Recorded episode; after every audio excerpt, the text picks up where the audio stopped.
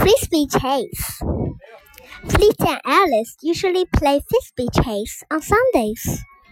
I read Frisbee Fun magazine every Friday, and I often practice at Jones Gym, said Elise.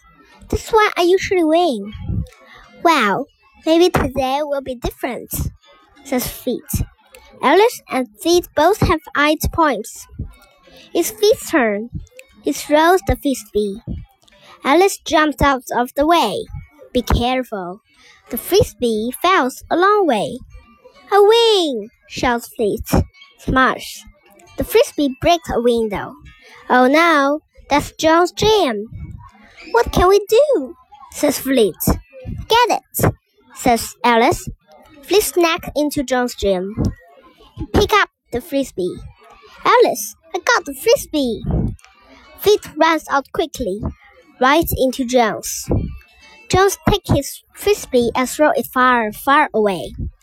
Frisbee time is over, he says.